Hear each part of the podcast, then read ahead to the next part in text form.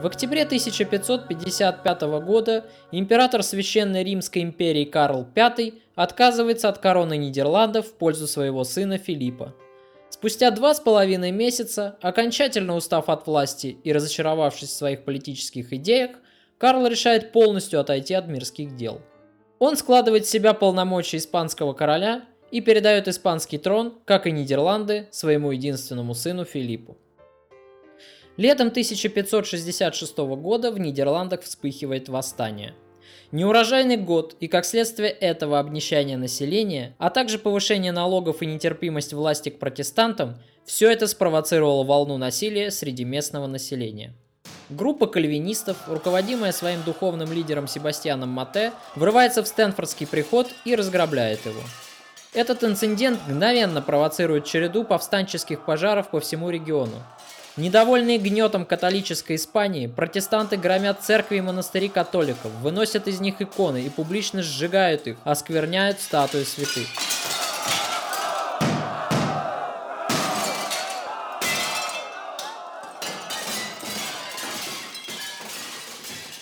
Еще бы, ведь по мнению протестантов, такие атрибуты церковных обрядов, как иконы и статуи святых, являются ничем иным, как идолами, поклонение которым запрещено в Евангелии. Именно поэтому серия инцидентов в Нидерландах и Фландрии получает впоследствии название «Иконоборческая ярь». Эти возмущения быстро перерастают в открытое восстание против гнета династии Габсбургов. Филипп мгновенно теряет контроль над ситуацией в Нидерландах и Фландрии. Наместница Филиппа в Нидерландах, Маргарита Пармская, решается пойти на уступки взбунтовавшимся протестантам. Умная по природе женщина, она тут же берет ситуацию в свои руки и заявляет о своем согласии на отмену инквизиции, а также разрешает официально кальвинистское богослужение в специально для этого отведенных помещениях. Так, восстание, получившее широкий размах, постепенно сходит на нет. Однако, считая себя добрым христианином и защитником католической веры, новый король Испании Филипп решает действовать бескомпромиссно. Сама мысль, что его наместница пошла на уступки ненавистным ему протестантам, вызывает в нем приступ негодования. Он решает отправить в свои голландские колонии армию, чтобы преподать бунтарям урок покорности. По разным оценкам историков, Филипп направляет войско численностью от 10 до 20 тысяч человек. Во главе карательной армии он ставит Фернандо Альвареса, известного как герцог Альба – это был психически нездоровый человек, крайне жестокий маньяк, наслаждавшийся человеческими страданиями и от души любивший пытки и костры Инквизиции. Инструкции Филиппа II были категоричными.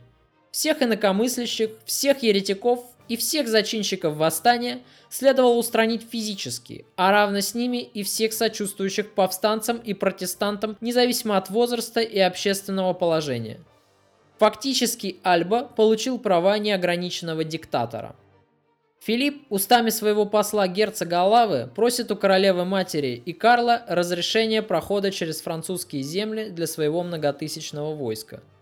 Екатерина отвечает решительным отказом. Она прекрасно понимает, что проход такой колоссальной католической армии через южные территории Франции неминуемо подорвет шаткое спокойствие в регионе, спровоцировав гугенотов к партизанской кампании – Тогда хитрый посол предлагает Екатерине выступить на стороне Филиппа и помочь подавить партизанское движение в Нидерландах. Екатерина снова отвечает уверенным отказом. Проблемы Испании не касаются Франции. Тем временем гугеноты, наблюдая за возросшей активностью испанского посольства и за постоянными аудиенциями герцога Алавы, приходят к выводу, что Екатерина Медичи вступила в сговор с Филиппом – Вызывает беспокойство и огромная армия Филиппа, которая приближается к южным границам Франции, направляясь в Нидерланды. Гаспар Калиньи в то время состоял в очень теплых отношениях с королем Франции.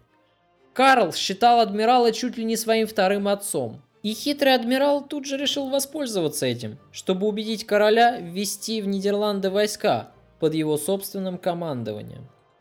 Мальчик, не принимавший никаких серьезных политических решений, не посоветовавшись с матерью, тут же рассказывает Екатерине о просьбе своего друга.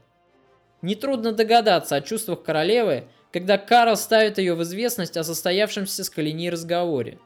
Екатерина хорошо понимает, что Калинии, как и Гизы, не поддается контролю.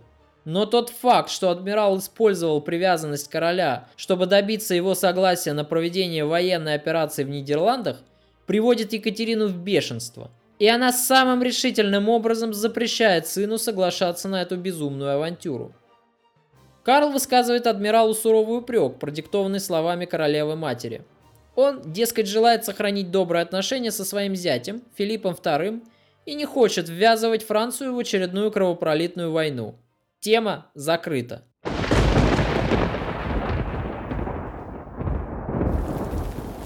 А тут еще в довершение всех неприятностей Елизавета шлет ко французскому двору своего посла с требованием возвратить англичанам Гавр. Екатерина диктует ответное письмо, в котором самым решительным тоном отказывает. Так как королева сама нарушила мир, захватив Гавр, ей следует отдать Кале Франции и радоваться тем границам своего государства, коим она располагает, пишет Екатерина Медичи. Для большей безопасности Екатерина нанимает шеститысячный гарнизон швейцарских пехотинцев, которые должны охранять южные рубежи Франции. Филипп, узнав об оборонительных действиях Франции, очень обиделся. Екатерина не доверяет ему? По мнению Филиппа, у Франции нет иной необходимости для содержания гарнизона наемников, кроме как вследствие недоверия к нему. Но, несмотря на все протесты испанского посла, Екатерина дополнительно приводит в боевую готовность французские гарнизоны в Шампании, Меце, Вердене и Туле. Испанская армия под командованием герцога Альбы, вынужденная огибать Францию, подходит к Брюсселю. Тысячи семей в панике покидают пределы страны, зная деспотичную натуру главнокомандующего карателей. Маргарита Пармская мгновенно лишается своих полномочий, хотя какое-то время она еще оставалась формальной наместницей Филиппа – Инквизиция, отмененная буквально вчера, вводится снова. По всей стране вспыхивают костры, а в застенках и подвалах проводятся самые изощренные пытки. Людям вырывают ногти, режут языки, растягивают кости на дыбах и подвешивают их за ноги.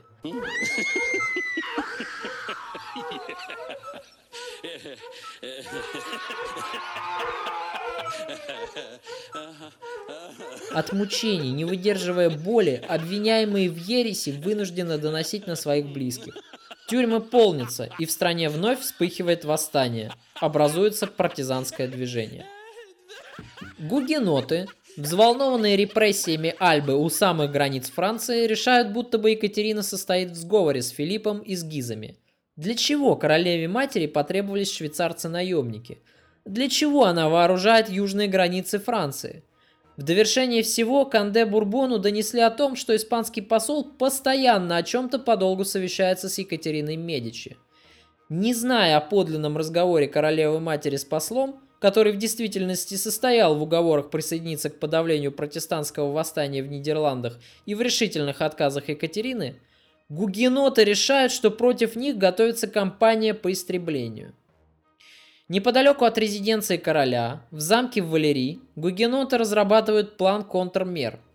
Они решают захватить короля и отстранить его от Екатерины и Гизов. Екатерина до последнего не верит слухам о готовящемся заговоре против нее. Когда слухи эти подтверждаются дислокацией огромных протестантских войск, собранных неподалеку от замка, в котором располагается королевский двор, Екатерина понимает, что действовать надо немедленно. Она тут же распоряжается о переезде в хорошо укрепленный замок Мо, расположенный неподалеку от Парижа. На следующий день люди Монмаранси доносят Екатерине, что часть городов Франции атакована войсками гугенотов.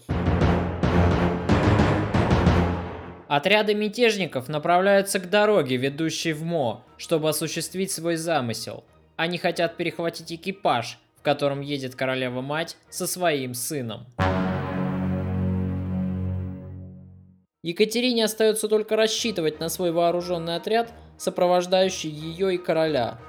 Этот инцидент войдет в историю как сюрприз в Мо. Екатерина прибывает в Мо, но там решается пробыть недолго. Следуя советам гизов, Екатерина не решается на осаду. В сопровождении гарнизона телохранителей и усиленного войска она отбывает в Париж. Спустя несколько часов ей доносят, что в окрестностях замечены люди мятежника Канде. Кавалерия гугенотов не решалась вступить в схватку с большим гарнизоном короля и ограничилась лишь наблюдением за его передвижением. Таким образом, Екатерина Медичи и ее сын Карл благополучно прибывают в Париж. Гугеноты не собирались отступаться от задуманного. Они тут же принялись собирать силы в окрестностях Парижа, готовые вступить в город. Екатерина в ответ на это отправляет гонца принцу с ультиматумом разоружить людей и уйти немедленно, только в этом случае возможна амнистия. На это Канде Бурбон самодовольно заявляет, что предложение Екатерины его не устраивает. Канде имел дерзость потребовать разоружиться войскам короля и распустить французскую армию. Екатерине передали его требование созвать генеральные штаты. Франция, сказал он, страдает от засилия жадных итальянцев, а ведь в королевстве даже не было войны. Таким образом, Канде дал понять Екатерине, она должна уйти. Париж был взят в осаду войсками Канде Бурбона. Вскоре в городе начинается голод. Король спешно принялся собирать армию, а Екатерина, желая оттянуть время, сосредоточилась на переговорах с мятежным принцем. Тогда же Екатерина, возмущенная вероломным предательством Канде Бурбона, которого она когда-то помиловала, поняла, миру во Франции не бывать никогда. Возможно, именно тогда она и решила, раз мир в стране невозможен, гугенотов требуется запугать и обезглавить. В середине ноября сторонникам короля удалось собрать 16-тысячную армию. Возглавил ее старый Монмаранси, преданный королю, несмотря на свое родство с вождями гугенотов.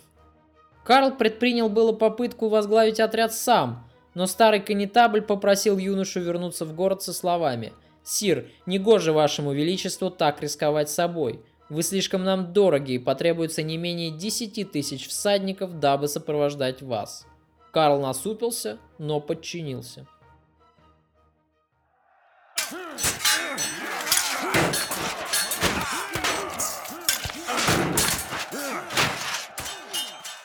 Войска короля схлестнулись в яростной битве с мятежниками. Несколько раз армия бурбонов чуть было не одержала победу, но всякий раз Монмаранси удавалось переломить исход битвы. В самом разгаре сражения храбрый маршал получает ранение из аркебузы, После ожесточенной битвы войска гугенотов все-таки были вынуждены отступить. Тело еле живого Монмаранси вносят в Париж, где он и умирает спустя два дня. Войска бурбонов отходят на восток и объединяются с армией германских рейтеров. В стране наступает временная передышка перед страшной бурей. Известен примечательный случай – как-то королева прогуливалась с Карлом по старой улочке города, обсуждая государственные дела с королем. И тут из толпы раздался сердитый вопль. «Сир, не верьте ей! Она никогда не говорит правду!» На дерзкого парижанина тут же бросились телохранители королевы, а сама Екатерина еще раз с горечью поняла, в этой стране, ради которой она так старается, она всегда будет чужой последующую холодную зиму Вторая религиозная война получила свое развитие. Войска мятежников, усиленные немецкими князьями-протестантами, активно продвигаются к Парижу, сея на своем пути хаос и разрушения. Некомпетентное командование королевской армии, доверенное младшему брату короля герцогу Анжуйскому, приносило горькие плоды. Необходимо было срочно соглашаться на любой мир, иначе гугеноты не сегодня-завтра займут Париж, и тогда уже будет поздно конце марта 1568 года между гугенотами и королем был подписан Ленджумонский мирный договор.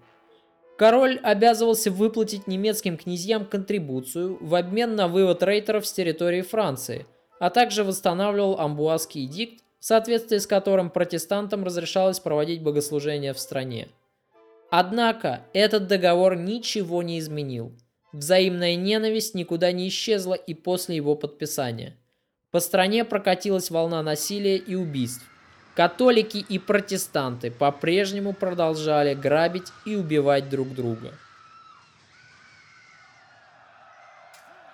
С подписанием договора в Ланжумо во Франции религиозные войны не закончились.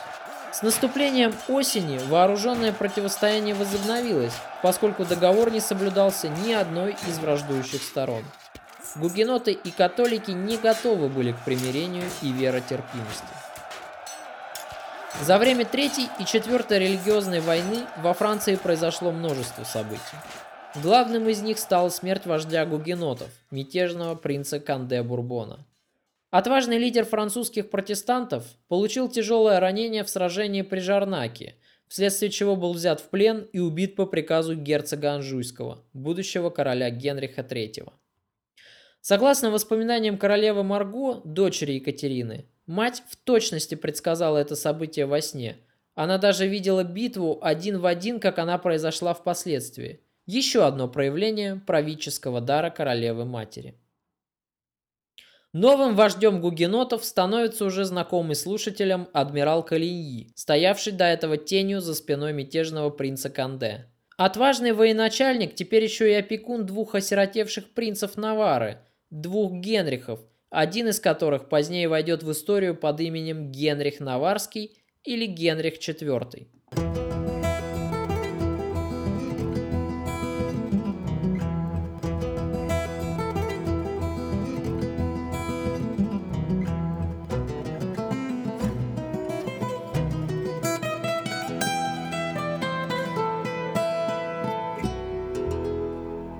15 августа 1570 года в Сен-Жермен-Анле подписывается очередной мирный договор между гугенотами и католиками, завершающий Третью религиозную войну во Франции.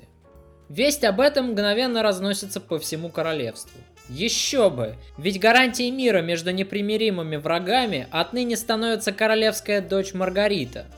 Екатерина решается выдать Марго в жены за принца Навары и сына покойного Канде Бурбона – за Генриха Бурбона. Предстоящая свадьба была отчаянной попыткой вернуть в разрушенную долгой враждой страну хоть какое-то подобие мира. Екатерина писала множество писем Гаспару Калини с приглашением прибыть в Париж для обсуждения предстоящей свадьбы, но адмирал оставлял все эти письма без ответа. Он медлил с визитом к королеве-матери, серьезно опасаясь за свою жизнь. Не безосновательно адмирал Калини боялся, как бы обещание свадьбы и заманивание его в столицу под этим предлогом не оказалось бы хитрой уловкой, направленной на то, чтобы схватить адмирала в столице, когда он окажется вдали от своей армии и соратников, а затем просто казнить его, обезглавив таким образом в очередной раз протестантское движение Франции. Наконец, в сентябре 1571 года Гаспар Калини, заручившись охранными грамотами за подписью королевы-матери и короля, гарантировавшими его безопасность и свободу, решается прибыть ко двору Екатерины Медичи в качестве опекуна молодого Генриха Бурбона и представителя Навары для обсуждения предстоящей свадьбы своего подопечного с Маргаритой – Прибывший адмирал застал Екатерину в постели с лихорадкой, и Карл принял его в спальне матери. По воспоминаниям современников, встреча носила самый непринужденный и теплый характер. Поскольку семейство Гизов, попавшее в опалу Екатерины Медичи из-за влюбленности Марго в Анри де Гиза, покинуло двор, Калини почувствовал себя в Париже несколько свободнее, чем предполагал до этого. В отсутствие лидера своих врагов – адмиралу удалось быстро войти в доверие к юному королю, и вскоре Карл снова подпадает под влияние Гаспара Калини, к огромному неудовольствию Екатерины, с беспокойством наблюдавшей за тем, как ее сын все реже прислушивается к ее собственным словам и наставлениям. Как бы то ни было, но после вероломного предательства гугенотов, вошедшего в историю как сюрприз в МО, Екатерина больше не верила им и отныне считала гугенотов своими злейшими врагами. Поэтому и их предводителя, Гаспара Калини, она воспринимала как своего недруга, несмотря даже на то, что тщательно соблюдала внешние приличия в общении со своим будущим тестем. Считается, что все большее отчуждение сына и стало причиной загадочной гибели Карла, якобы отравленного книгой об охоте, страницы которой были пропитаны ядом. Я упоминал про смерть Карла в четвертом выпуске подкаста, посвященного Екатерине Медичи, цитируя отрывок из произведения Дюма. Возвращаясь к этой таинственной смерти короля, у историков существует две версии. Первая версия гласит, что книга по ошибке попала в руки Карла, а предназначалась она якобы самому Калинии, а сторонники второй версии утверждают, что книга предназначалась именно Карлу. Не могла, дескать, Екатерина пережить измену своего сына, более непреданного ей. Не берусь на себя брать ответственность, что-либо утверждать по этому поводу, но анализируя биографию королевы-матери, я все-таки прихожу к выводу, что убить своего сына она точно была не способна. Екатерина слишком хорошо любила своих сыновей, была предана им и привязана к каждому из них. Известно, что адмирал Калини снова стал пользоваться доверием короля в своих целях. В дружеской, но настойчивой манере он принялся подговаривать Карла на вторжение в Нидерланды.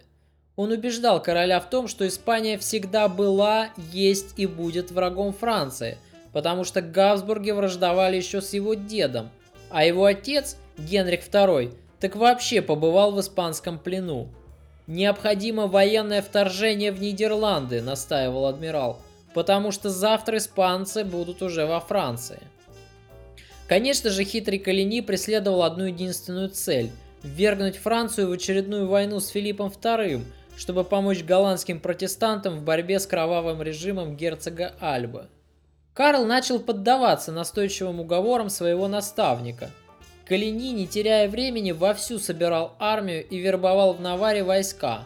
Как только юный король будет готов и санкционирует вторжение в Нидерланды, а это случится совсем скоро, по мнению Калини, армия гугенотов, стоящая у самых границ Франции, двинется на Брюссель.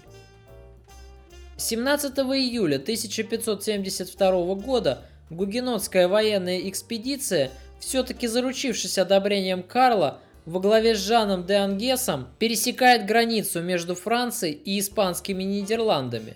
Испанские войска, каким-то образом предупрежденные заранее о вторжении с французской территории, устроили засаду вблизи Монса, и вылазка Ангеса захлебнулась в собственной крови. Екатерина находилась в эти дни в Шалоне. Когда ей доложили о случившемся инциденте, королева-мать пришла в ярость. Этот инцидент мог иметь для Франции катастрофические последствия. Каким-то чудом трагедию удалось миновать, и Филипп не воспринял атаку Ангеса как военную агрессию со стороны Франции. Война сильной на тот момент Испании, да еще при недружественных отношениях с Англией, могла обернуться для истерзанной гражданскими раздорами Франции настоящей катастрофой. Екатерина тут же распорядилась закладывать карету, и когда приготовления к отъезду были готовы, она направилась в Париж. Прибыв в королевский дворец, королева-мать устроила настоящий нагоняй отбившемуся от рук сынку. Известно, что она в самом жестком тоне выговорила Карлу. Нельзя допустить разжигания войны с Испанией – у страны просто нет сил на войну с таким мощным соперником. Калини, ничуть не смутившись, продолжал настаивать на своем. Сейчас как никогда удобный момент. Испанские войска стоят у самых французских границ, а в Нидерландах полным ходом идет партизанская война, и разделаться с армией Альбы будет несложно. Екатерина поняла, что Калини представляет для нее угрозу. Король больше не слушается своей матери так беспрекословно, как это было всегда. И она поняла, строптивого адмирала необходимо устранить во что бы то ни стало. Но черт возьми, это может разжечь очередную религиозную войну в королевстве, где такой ценой снова налажен хрупкий мир. Екатерина поняла, что она очень устала. Ее силы были действительно на пределе. Все это время после смерти Генриха, ее мужа, она постоянно отдавала себя Франции. Она лавировала между двух огней, все время пытаясь примирить враждующие группировки. Скольких сил и нервов стоил ей каждый хрупкий мир в королевстве. И вот все снова сыпется к чертовой матери, как хрупкий песчаный домик. Надо сказать, что строптивый адмирал Франции стал очень походить на такого же неудержимого Генриха де Гиза. Если молодой де Гиз славился своим благочестием – имел в народе авторитет доблестного защитника католической веры и не скрывал своих династических амбиций на престол Франции, то Калини ничуть не уступал сопернику. Гаспар Калини вел себя точно не коронованный король мини-государства, финансово независимой автономией, коим и являлось королевство Наварское в составе Франции. Это очень метко подмечает и историк Леони Фрида в своей книге, на которую я ранее ссылался неоднократно. Екатерина решила удалиться в личные владения со своим младшим сыном. Она высказала королю, что раз мнение адмирала Калини для Карла важнее, пусть сын поступает так, как считает нужным, но тогда вся ответственность за содеянное будет лежать всецело на нем, и да поможет Франции Бог.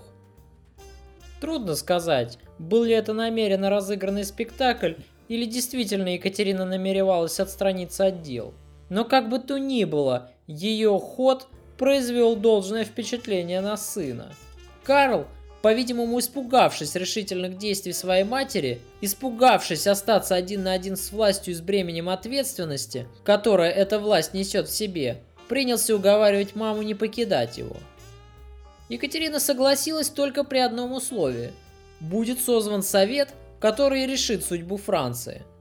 Но зачем ей понадобилось созывать этот совет? Я думаю, все просто.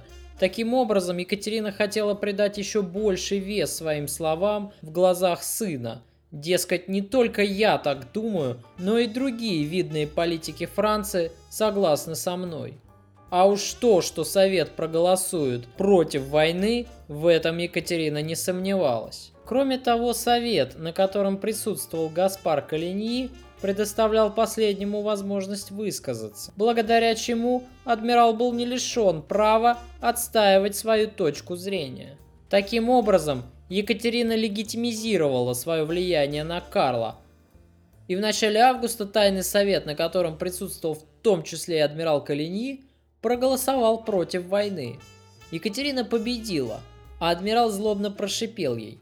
«Мадам, если король принял решение не воевать, да упасет его Господь от другой войны, от коей он отказаться не сможет.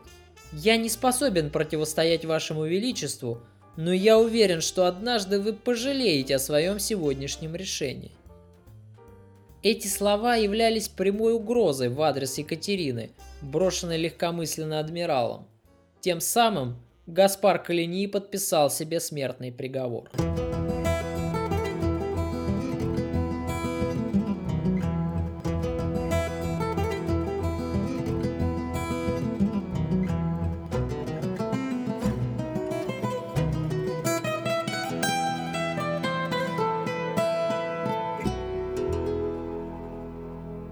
Марго не желала свадьбы с Генрихом Бурбоном. Она сразу заявила, что неотесанный провинциальный муженек не вызывает в ней никаких чувств, кроме раздражения. Но Екатерина была непреклонна к мольбам своей дочери. 18 августа 1572 года Марго, одетая в роскошное платье, пышно усыпанное драгоценностями, в корону с горностаевой опушкой и в синюю мантию со шлейфом, предстает перед Генрихом.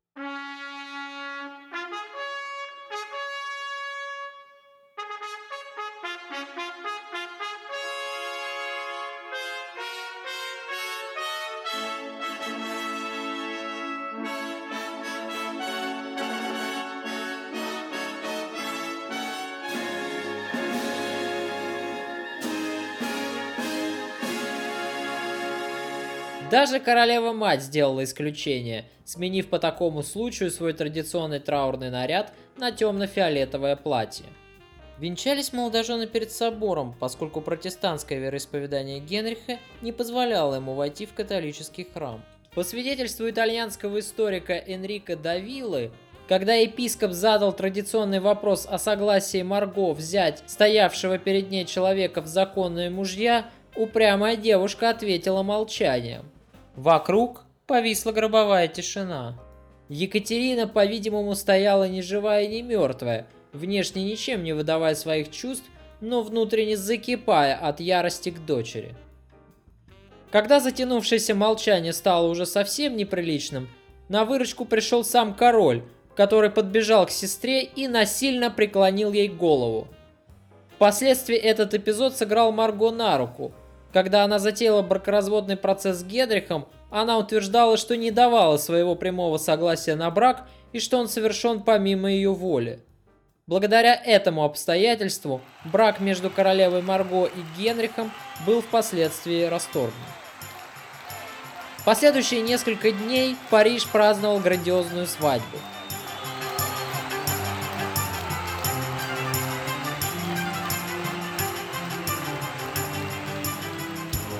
но обстановка в городе была напряженной.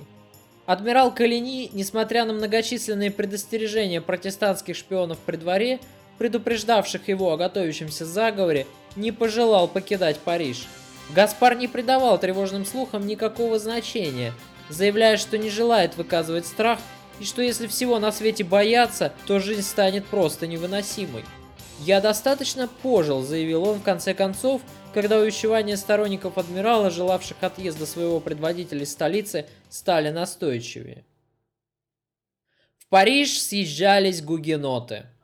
Адмирал остановился в отеле Бетизи, который находился на улочке Риволи в доме номер 144 в Париже. К сожалению, здание отеля не сохранилось до наших дней. На его месте в самом начале 19 века было построено малоприметное шестиэтажное серое здание, которое было втиснуто среди соседних домов. Там сейчас можно купить квартирку и в наши дни. Стоимость квадратного метра, к слову, достигает 20 тысяч евро. Неплохо, правда? Остановившись в парижской гостинице, Калини неохотно посещает Лувр – Жизнь в Париже адмиралу явно в тягость, и он не предается всеобщим свадебным торжествам и приятному времяпрепровождению двора. Из писем Гаспара Калини к супруге следует, что он хотел прежде всего обратить внимание короля на многочисленные нарушения прав гугенотов по всему королевству. Кроме того, адмирал лелеял большие надежды уговорить короля провести военную экспансию в Нидерланды с целью свержения ненавистной гегемонии дома Габсбургов. По свидетельству адмирала, король, который все чаще прислушивается к нему и даже называет его своим отцом, пообещал уделить адмиралу по окончании свадебных торжеств время для всестороннего изучения его ходатайств. На самом деле Карл тянул время.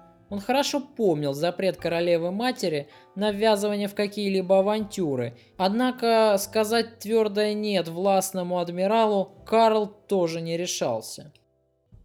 22 августа адмирал Калини, так и не добившись внимания короля, который проспал в этот день заседания совета, возвращается в свою гостиницу.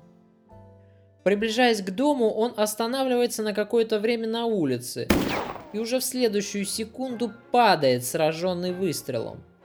Пуля прошла через левую руку и почти оторвала указательный палец на правой руке. Адмирала спасло только то, что он вовремя успел нагнуться. На выстрел тут же сбежалась личная охрана адмирала. Гаспара затащили в дом, и часть телохранителей ворвалась в соседнее здание, чтобы поймать убийцу. Но незнакомца и след простыл. Стрелявший вылез в окно и ретировался по крышам парижских домов прочь.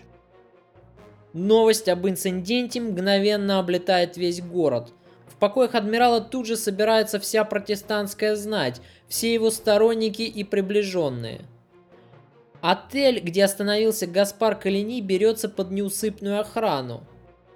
Адмирал тем временем чуть было не теряет сознание от чудовищной боли, однако он держится мужественно, не стонет, не издает ни звука. По свидетельствам очевидцев, когда о покушении доложили королеве-матери, Екатерина Медичи внешне ничем не выдала своих эмоций. Возможно, не выживи в то время Гаспар Калини, возможно, срази его пуля на повал, и не было бы этой знаменитой Варфоломеевской резни. Да и Екатерина Медичи не приобрела бы тогда такую чудовищную репутацию. Но злейший недруг королевы-матери, как будто бы назло ей, все-таки выжил. Король направляет к адмиралу придворного хирурга и вскоре отправляется вместе с матерью повидать раненого Гаспара. Его сопровождает брат, герцог Анжуйский и сама Екатерина. Когда они выходят из кареты на улицу, со всех окон и сторон в адрес Екатерины сыпется брань и неодобрительный гул. Квартировавшие на ревали гугеноты чуть ли не освистывают Екатерину, но она не выказывает ни тени эмоций, молча подходя ко входу в здание. «Отец мой, черт побери, ваша рана причиняет боли мне!» — восклицает Карл, стоя у ложа адмирала. За его спиной тенью стоит безучастная Екатерина Медичи, ледяным взглядом точно змея, взирающая на недобитого врага. Но лицемерные возгласы короля и такие же оханья и лозунги его младшего братца Генриха Анжуйского не обманывают ни Калини, ни его окружение. Протестантские дворяне обступают королевскую семью с молчаливой угрюмостью. На их лицах застыла маска пренебрежения и презрения по отношению к гостям.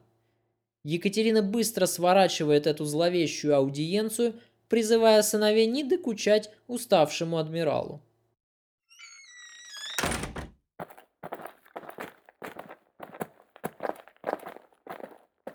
После покушения на лидера гугенотов страсти в Париже стремительно накаляются. Вспыхивают ссоры между протестантскими и католическими дворянами в Лувре. Вскоре дело стремительно доходит и до простых горожан. На улицах города начинаются потасовки между жителями столицы и приехавшими на свадьбу своего принца южанами. Ситуация в Париже выходит из-под контроля. Во время ужина в королевском дворце в присутствии королевы-матери из-за стола поднялся гасконский барон, исповедовавший протестанство. Как бы невзначай подойдя к столу Екатерины, он громко заявил, что ни он, ни его друзья не успокоятся, пока не покарают истинных заказчиков убийства их лидера. Екатерина, должно быть, похолодела, но она отлично умела сохранять беспристрастное выражение лица – Смерив барона равнодушным взглядом, Екатерина Медичи ничего ему не ответила. Вечером того же дня итальянский шпион Екатерины входит в кабинет королю. Затворив за собой дверь и убедившись, что их никто не подслушивает, герцог Крец докладывает Карлу, что королевская семья находится в большой опасности. «Сир, гугенотам известно, что за покушением стоит ваша матушка, Екатерина», — шепчет хитрый флорентиец. Готовьтесь, Ваше Величество, ибо ночью в Париже они планируют расправиться с вашим братом, герцогом Анжуйским, вашей матушкой и со всеми дегизами. Вы тоже находитесь в большой опасности, Сир. В ужасе король побежал к матери, чтобы рассказать ей о страшном известии. Конечно же, Екатерина была уже в курсе. Ей уже давно было известно о готовящейся гугенотами резни в Париже – Теперь она, стоя у окна и глядя в темнеющий двор Лувра, раздумывала, как же ей поступить. Но думала расчетливая и хитрая королева недолго. Она понимала, что действовать надо стремительно, потому что дорога каждая минута. Лучшая защита – это нападение. Удар следовало предупреждать ударом. Екатерина тут же приказывает срочно снарядить гонца – Ему вручается письмо и наказывается во что бы то ни стало и как можно скорее доставить послание в резиденцию Гизов. В этом послании Екатерина предупреждает Гизов о готовящемся заговоре и призывает герцога немедленно собрать преданных ему людей и двинуться на Ревали, чтобы устранить адмирала. Екатерина Медичи также вызывает к себе привок купеческой гильдии. Фанатичному католику приказывают мобилизовать ополчение – Екатерина вручает привоза ранее подготовленный указ о немедленном закрытии городских ворот и приведении городской стражи в состояние боевой готовности. Никто не должен попасть в город и никто не должен покинуть его. Весть о готовящемся убийстве Калини мгновенно разносится по всему Парижу. Верные католики призываются в эту ночь на защиту своего короля и на подмогу отряда Гиза. Убийство решено начать в 3 часа ночи по сигналу колокола во Дворце правосудия.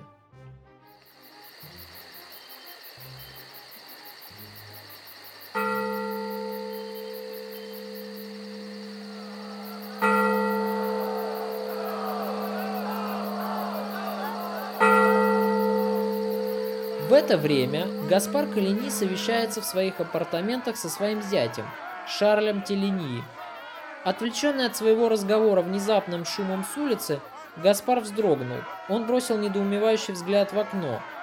Крики тем временем раздавались все чаще и все отчетливее. К ним примешивались женские вопли, лязг скрещивающихся где-то шпаг и надрывные стоны. «Что это еще за чертовщина?» – спросил Гаспар, тревожно вглядываясь в зловещую мглу ночи. И вдруг он понял, что это конец. комнату вбежал предводитель швейцарских телохранителей адмирала и доложил об огромной толпе вооруженных людей, направляющихся к гостинице. «Сир, наш дворецкий неосмотрительно открыл дверь в ответ на настойчивый стук и получил кинжалом прямо в шею», запыхавшись, доложил капитан стражи. «Но за ним идет целая толпа разъяренных католиков, сир! Мы пропали!» Шарль Телени похолодел от ужаса. «Сир, нам надо бежать!» – выкрикнул он, но Колени выглядел безучастным. «Долгое время я готовился к смерти», — наконец задумчиво проговорил адмирал. «Спасайтесь вы, а меня уже не спасти».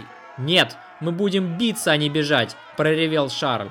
С лестницы из-за двери ему вторил вопль воинственных гугенотов, готовых к неминуемому штурму и к защите своих жизней любой ценой. Спустя несколько минут на лестнице раздается топот десятка ног, и за дверью слышится проклятие. Вскоре дверь распахнулась, и в покой Калини ворвались его телохранители. В глазах людей читалось отчаяние и тревога, но вместе с тем в них была и решимость сражаться до конца. Отважные рубаки обступили своего господина и, обнажив клинки и шпаги, готовы были обменять свои жизни на исполнение долга. Большой отряд вооруженных с ног до головы людей, точно разъяренная морская волна обрушивается на крыльцо гостиницы.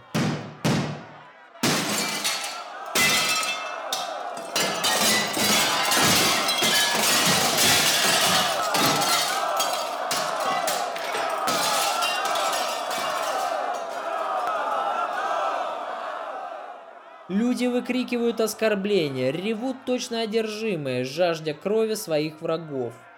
Несколько вооруженных протестантов, перегородивших путь в гостиницу, почти одновременно падают замертво с окровавленными разрезами на груди.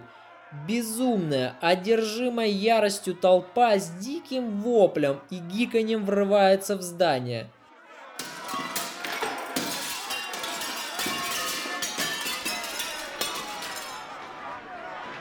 За ними поспевают швейцарские гвардейцы Гизов.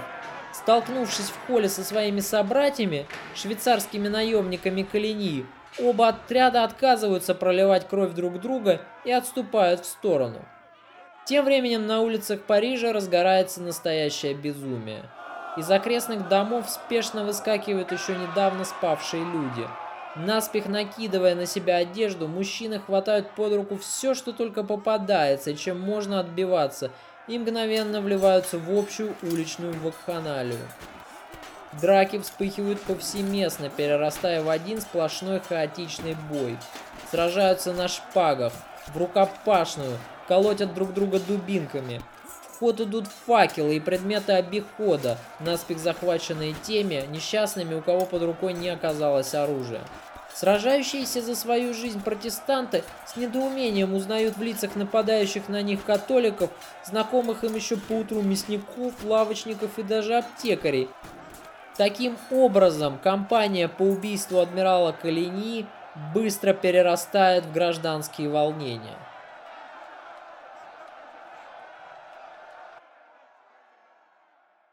Тем временем в резиденции адмирала идут яростные бои за каждый дюйм. Телохранители Калини упорно отбиваются от наседающих отрядов людей Гиза, но численное превосходство было не в пользу первых. Новые и новые люди вливаются на улицы Парижа. Радостно выкрикивая смерть гугенотам, они разят ножами и шпагами всех без разбору, и католиков, и протестантов.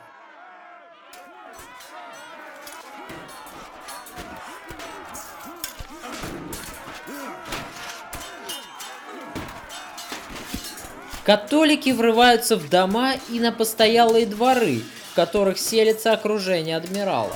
Женщин убивают прямо в постели, а тех, кто помоложе, прежде чем убить, насилуют на улице. По городу вовсю орудуют отряды мародеров, разграбляя торговые лавки и дома.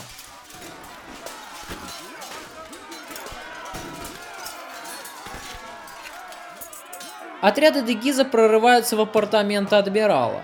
Шарль Телени, который за минуту до этого вылез в окно, пытаясь спастись бегством, уже валяется на крыше с пронзенным стрелой горлом.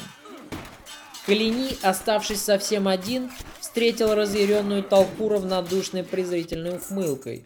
«Вы, адмирал, проревел здоровый детина, вооруженный саблей. «Ну я», — с усмешкой признался Гаспар, и тут же добавил, «меня, по крайней мере, должен убить дворянин, а не такой ублюдок, как ты». Подонок осклабился. Он тут же всадил старику в грудь лезвие и, ударив затем адмирала по голове, выкинул его из окна. Бездыханное тело героя Франции свалилось на улицу, прямо к ногам высокого худощавого человека, облаченного в дорогие доспехи и стоявшего в окружении троих аркебузиров. Носком своего ботинка этот человек перевернул тело лицом кверху и улыбнулся. «Ей-богу, это же Калини!» – прокричал Генрих Дегис, а именно им и оказался этот человек. «Калинье мертв!» – радостно выкрикнул стоявший рядом телохранитель герцога с эмблемой гизов на латунных латах. «Калинье мертв!» – мгновенно подхватывает десятка-два голосов, тут же разнося эту весть по всему Парижу.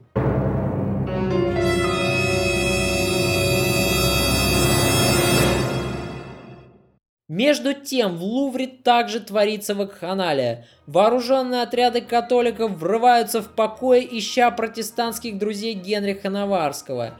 Несчастные молодые люди прячутся под кровати и шкафы, но их оттуда вытаскивают за волосы, закалывая кинжалами.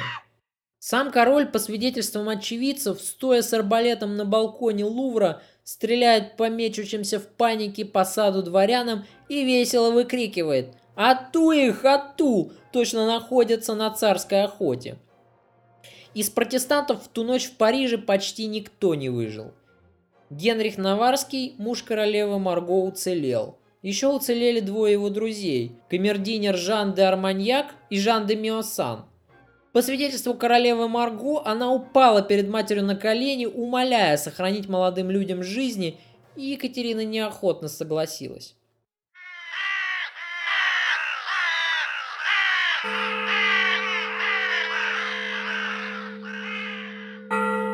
Как пишет в своей книге «Терновый венец» Екатерина Медичи Нелли Гульчук, к полудню число убитых составило 2000 человек. Королевский указ о запрете репрессий был издан только 28 августа. За это время значительно возросло число жертв не только в Париже, но и за пределами города. Резня вышла из-под контроля ее зачинщиков, охватила почти все провинции королевства и продолжалась до 3 октября.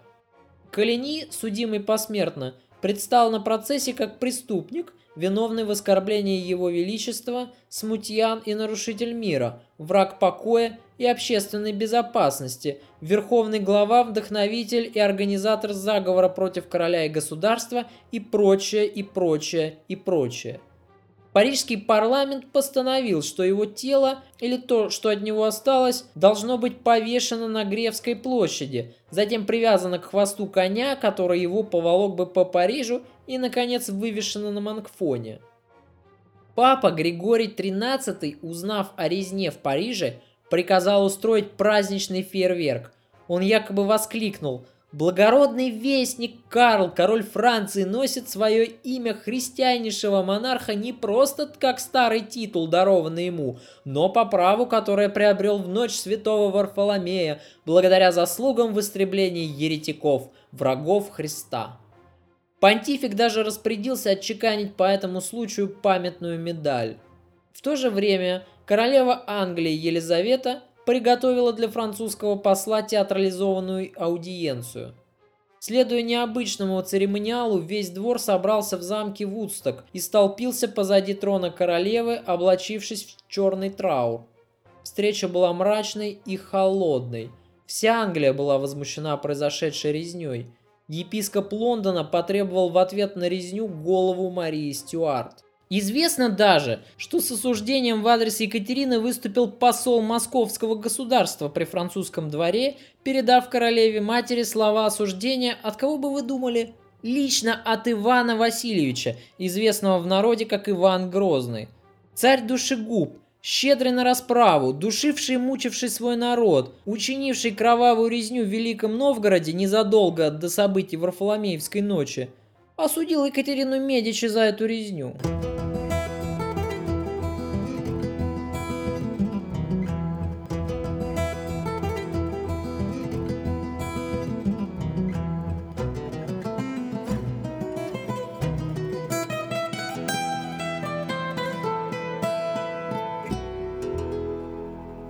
После Варфоломеевской ночи авторитет королевской монархии был окончательно и бесповоротно подорван.